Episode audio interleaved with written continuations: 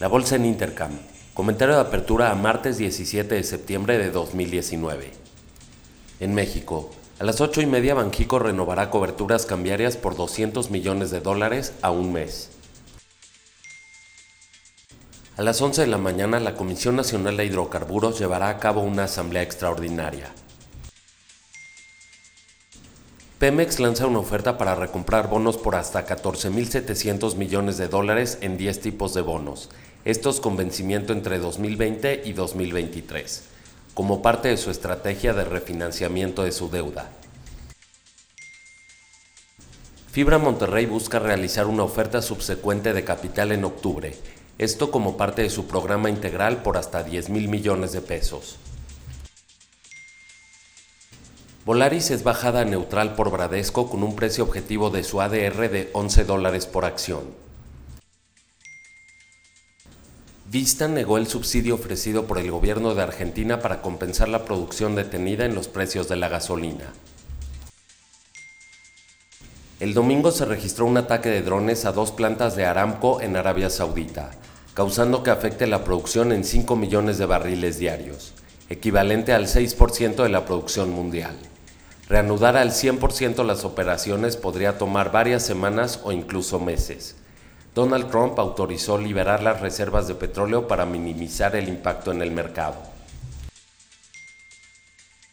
En Estados Unidos, los futuros están abajo 0.15%, arrastrados por el ataque registrado en Arabia Saudita. A las 8 y cuarto conoceremos el dato de la producción industrial y la capacidad de utilización. A las 9 de la mañana el índice de precios a la vivienda NAHB. A las 3 de la tarde los flujos netos del Tesoro de Capital Internacional de largo plazo. También los flujos totales netos del capital del Tesoro Internacional. En Europa, las bolsas cotizan en promedio 0.15% a la baja. En España los costos laborales se ubicaron en 2.40% desde 2.10% dato anterior. En Alemania la encuesta económica de la situación actual SIU se ubicó en menos 19.90 contra menos 15 esperado. En Asia, el Nikkei cerró arriba 0.06%, Hang Seng abajo 1.23%. La bolsa de Shanghai cerró con un retroceso del 1.74%. En Hong Kong la tasa de desempleo en línea a lo estimado, ubicándose en 2.90%.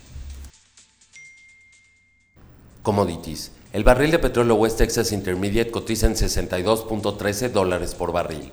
Esto es una baja del 1.22%. La mezcla Brent a la baja 1.29%. El oro arriba 0.39%. La plata cotiza en 17.83 dólares. Esto es una baja del 0.14%. El cobre abajo 1.75%. El tipo de cambio cotiza en 19.50. Que tengan una excelente semana.